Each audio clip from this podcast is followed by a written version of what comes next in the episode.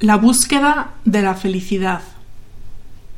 ¿Por qué es tan difícil la felicidad? Porque la esperamos. Observad y veréis.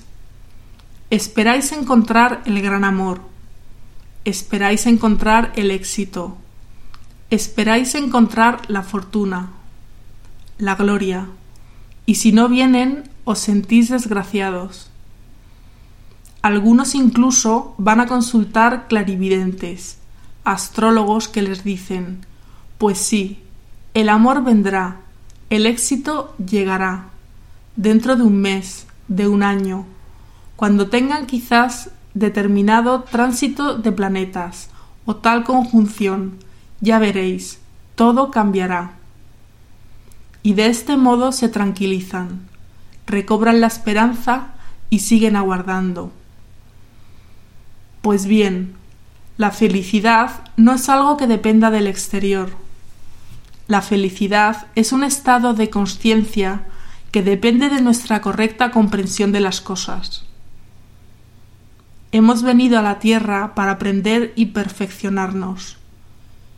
Pero, ¿cómo perfeccionarnos sin tener cada día nuevos problemas que resolver? Omram Mikhail Ivanov La verdad es que es difícil encontrar textos de Ivanhoe que no te lleguen al corazón.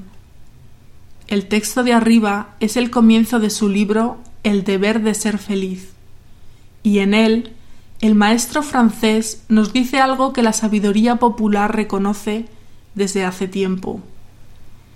La felicidad viene precisamente cuando no la esperas. Pero además Ivanhoe realiza un ataque para mí muy significativo contra los astrólogos. Aclaremos rápidamente el tema.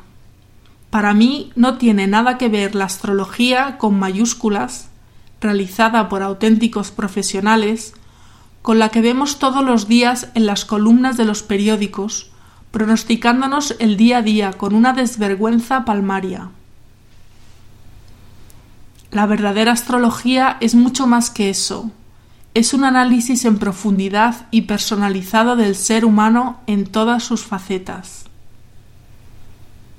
Una correcta lectura de una carta astrológica nos puede servir para evolucionar como seres de luz en todas las facetas humanas y llegar a fundirnos nosotros mismos con la felicidad. Pues ese es el secreto, cuando ves a la felicidad como algo externo a ti, esperas a que venga o vas a por ella, pues crees que no está en, tu ser. Pero cuando aceptas que tanto las dificultades como las alegrías son parte del camino que conforma la realización, dejas de esperar nada más. Simplemente vives y ahí reside el ser feliz, pues como todos tenemos un Buda en nuestro interior. Todos tenemos la capacidad de ser felices, inscrita en nuestro ser.